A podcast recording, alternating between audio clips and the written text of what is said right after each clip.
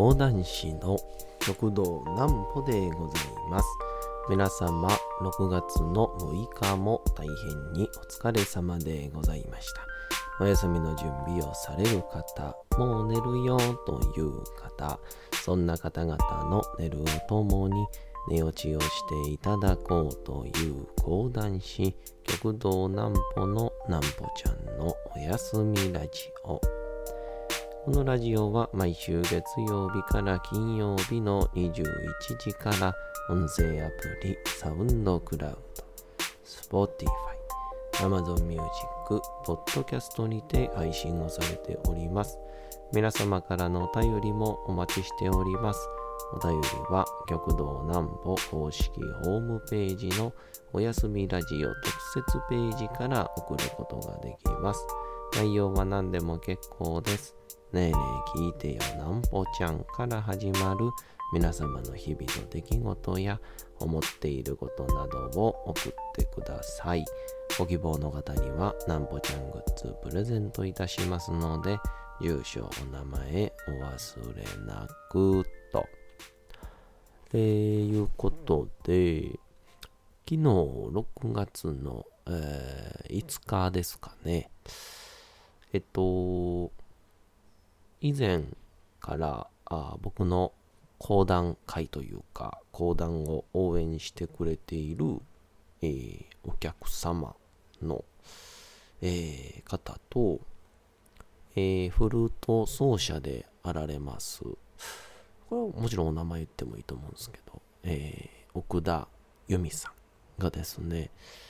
えご結婚されましてで、まあ、このお二方とは、まあ、ひょんなことからのご縁でお知り合いになったんですけど、えーと、昨日結婚披露宴、まあ、友人だけを招いてのが開催されまして、えーそこで、えー慣れ初め講談と、えー結婚式の司会、えー両方やってきまして、えーめちゃくちゃ素敵な式やったんで、そんなお話です。なんぽちゃんの明日は何の日？さて、明日が6月の7日でございます。むなしいとも読めちゃうような感じですけど。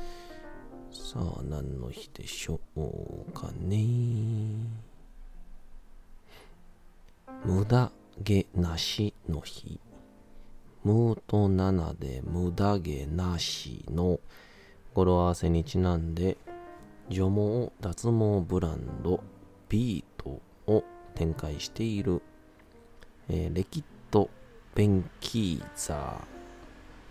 ーレキット・ベンキーザージャパン株式会社が6月7日に記念日を制定しております。夏に向けて素肌を出し始めるすべての女性たちに思わず触りたくなる。すべすべ肌を手に入れてほしいとの願いが込められているんです。と。いうことなんですけど。あれ僕もですね僕もですねかどうかわかんないですけど。すね毛濃いんですよね。太もももなんですけど。まあと言いつつじゃああの胸毛とか腕とかあとは普通にヒゲが濃いかと言ったらそんなことはなくて両足がすごい濃いんですけど。ほんで一回物は試しやなと思って。5年前ぐらいですかね。ちょっと一回やってみたいなと思って。あの除毛クリームっていうやつをやってみたら。まあもう綺麗に毛全部なくなりまして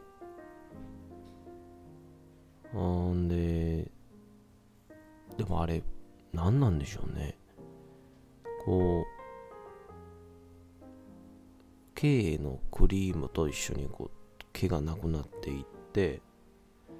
でそれを取るとちょっとまだヌメヌメしてるんですよ。でこのヌメヌメが気持ち悪いからさらにこうこするとあもうヌメヌメはなくなるんですけど多分あの今振り返るとあのヌメヌメを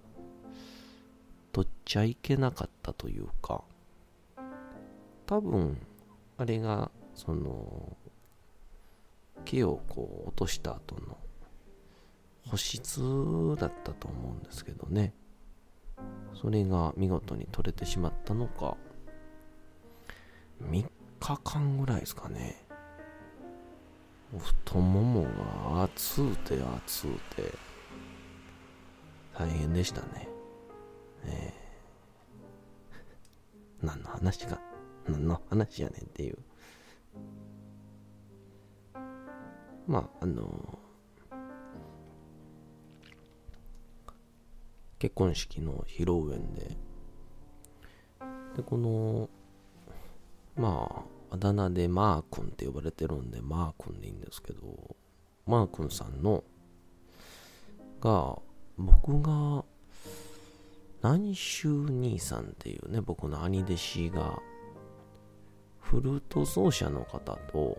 講談会をするっていうことになって、で、その前座で手伝いについて行ってて、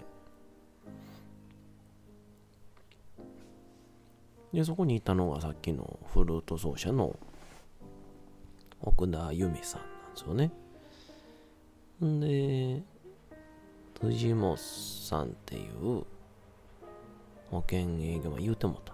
名前。マー君がね。えー、がなんか来ていてたまたま。ユミさんの関係で来てたのかな。で僕の講談を見てくれて DM してくれたんですよ。で飯行きましょうと。で、まあ、保険営業マンって、ね、ただただ営業に限らず、こう、せっかくですから、あの、古典芸能一緒に見に行きませんかとか、そっち方面とかもあったりして、えー、まあ、あの、一回飯行って、で、まあ、あの、ぜひ今後、そういうお客さんに向けてとかの会をやれたらいいですよね、みたいなことを言うていて、で、2、3回ぐらい一緒に、まあなんか相性もまた年齢も近かったので、飲みに行っていて、そしたら、あの、ひょんなことから、先の奥田由美さんとおつきお付き合いをすることになったと。ほんで、この度、めでたくご結婚ということで、やり手のバリバリ保険営業マンと、えー、絶世の美女であられるフルート奏者の結婚というのはもうほんと見てられないぐらい神々しかったですね。もうね、もう奥様のね、こういうドレス姿が日頃から着ているっていうのもあるんでしょうけど、着慣れてるとともにまた気合が入ってますから素晴らしかったですね。でまして保険営業マンはね一流の人とも関わることが多かったりっていう仕事ですから凛としていて、えースーツも似合っていてめっちゃかっこよかったんですけど。ほんでいよいよ昨日えーご家族とはご親族とはそういう結婚式を挙げてで友達たちと結婚披露宴をするという披露パーティーをするという感じやったらしいんですけど。あのあのあれですよ。慣れ初め講談をやらせていただきまして。2人がどう出会って。でこれ普通に結婚の披露慣れ初め講談だけならこれもちろんあるんですけど今回に関してはえー、慣れ初めの前に2人がこうね新郎新婦入場ですみたいな。あそこのこういわゆる煽りですよね、あれもやりまして。全人類に1秒アウトするとなると60億人どれぐらいの月日がかかるかご存知でしょうか。その月日は220年だと言われております。ですから全人類に会うのはいわゆる不可能だということになる。でしたらこうやって今目の前にいる皆さんと僕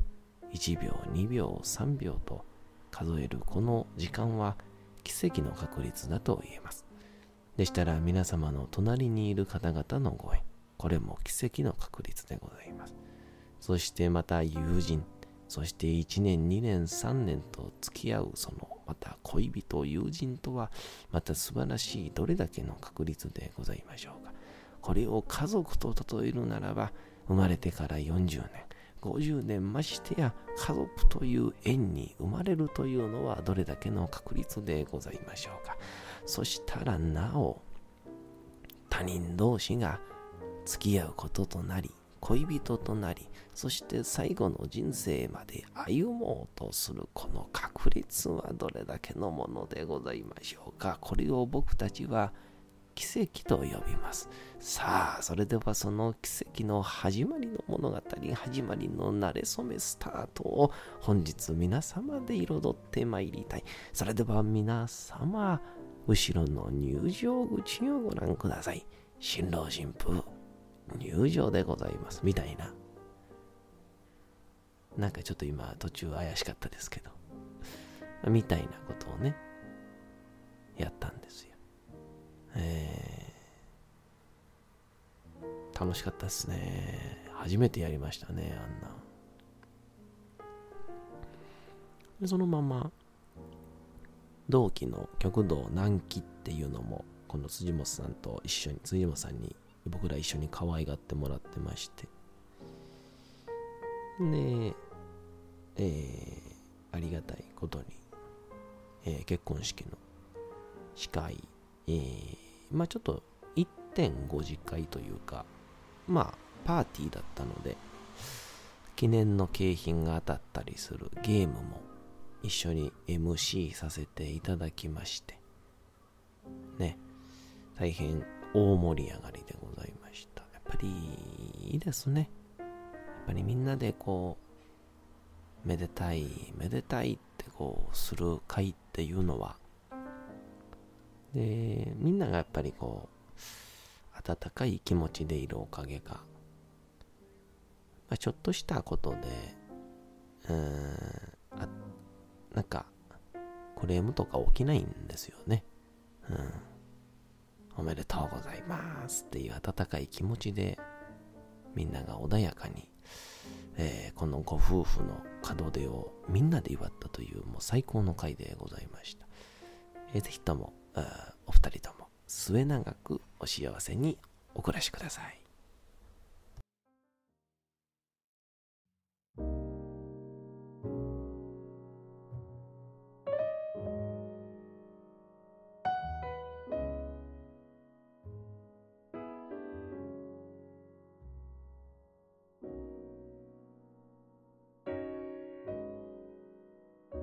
さて時刻はうとうと朗読会の時間となりました。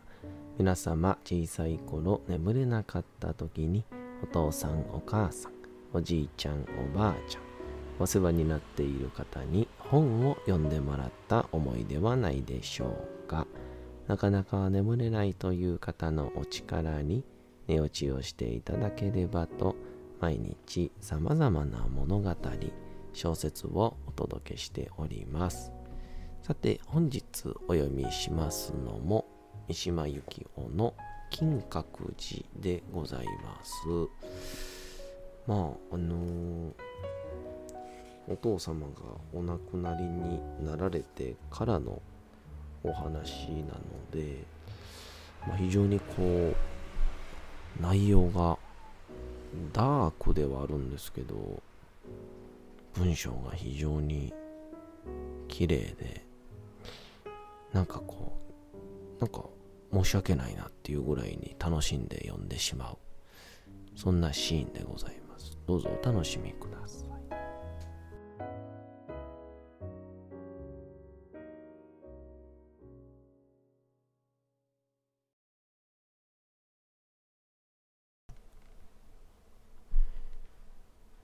金閣寺三島由紀夫。物質というものがいかに我々から遠くに存在しこの存在の仕方がいかに我々から手の届かないものであるかということを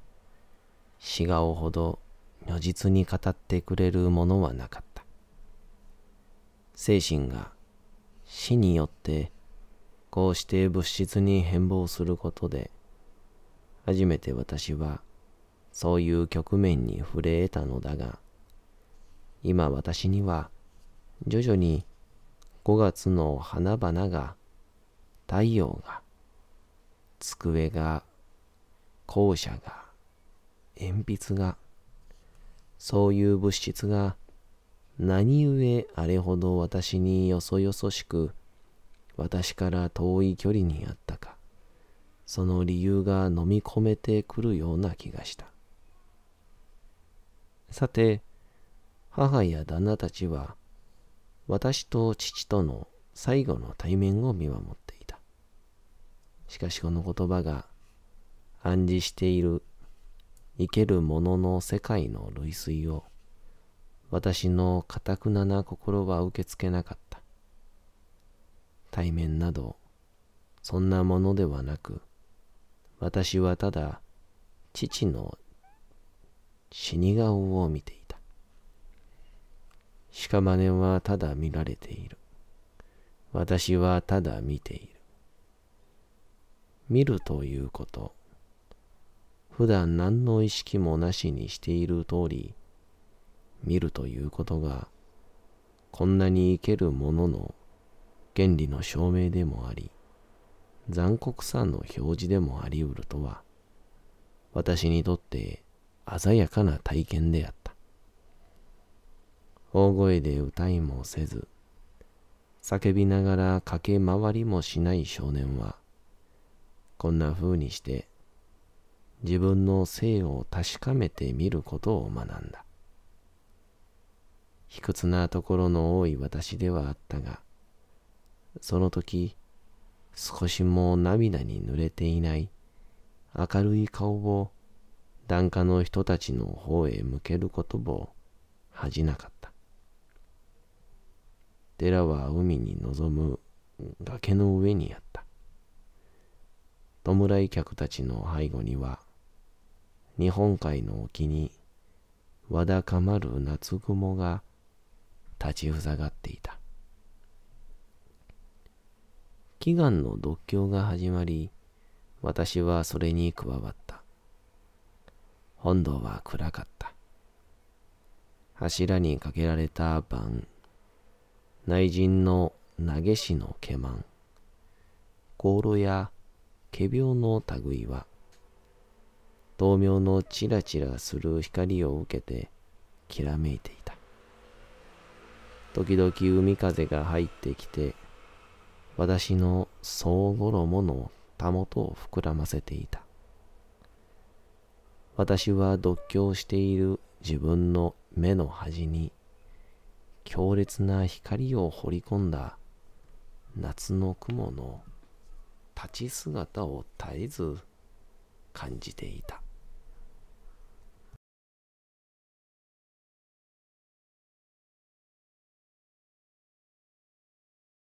さて本日もお送りしてきましたなんぽちゃんのおやすみラジオ。というわけでございまして6月の6日も大変にお疲れ様でございました。明日も皆さん街のどこかでともどもに頑張って夜にまたお会いをいたしましょう。なんぽちゃんのおやすみラジオでございました。それでは皆さんおやすみなさい。すやすやすやーん。